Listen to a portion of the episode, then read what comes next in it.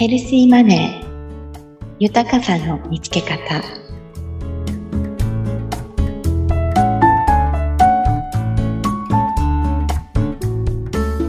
綱田美也です。第2回目はヘルシーマネーのベースでもある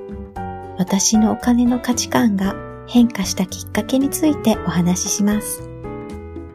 影響を受けたお話が2つあり今回はそのうちの1つ。ロックフェラーのお話です。有名なので知っている方も多いと思います。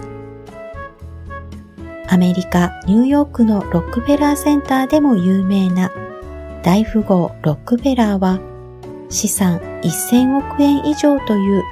働かなくても生活できるくらい巨万の富を築いたのに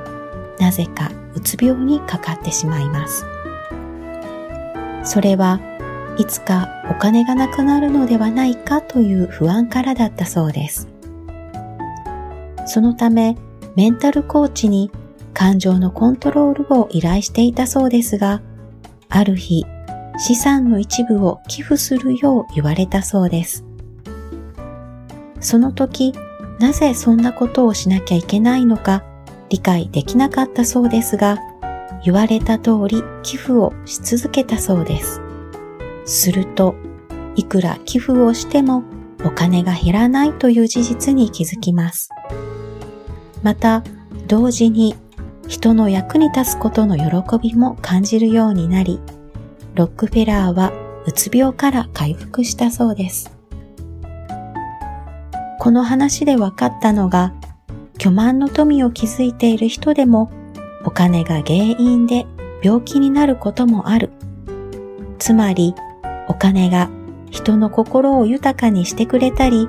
幸せにしてくれるものではないということです。逆を言えば、お金がなくても幸せで豊かな人生を送ることができるのです。では、お金がなくても良いかというと、それはその人の選択ですが、大切な人やより多くの人と幸せや豊かさを分かち合うなら、お金があった方が良いですよね。例えば、親孝行で両親をレストランに招待して、いつもと違う空間で美味しい食事と楽しい会話で思い出に残るような時間をプレゼントしたい時にお金があるといいですよね。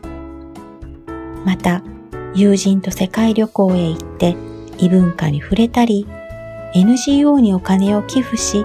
自分がその場にいなくても人の役に立てたり、クラウドファンディングに投資して新しいビジネスを応援したりなど、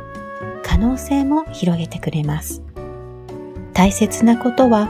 お金が幸せや豊かな心を与えてくれるのではなく、自分自身で作るもの。その可能性を広げてくれたり、サポートしてくれるパートナーのようなものだということです。だからこそ、お金に対して感謝の気持ちが生まれ、お金と健全な関係でいることが大切なんだということに気づきました。いかがでしたか？次回は価値観が変化したもう一つのお話、スティーブ・ジョブズのお話をします。楽しみにしていてください。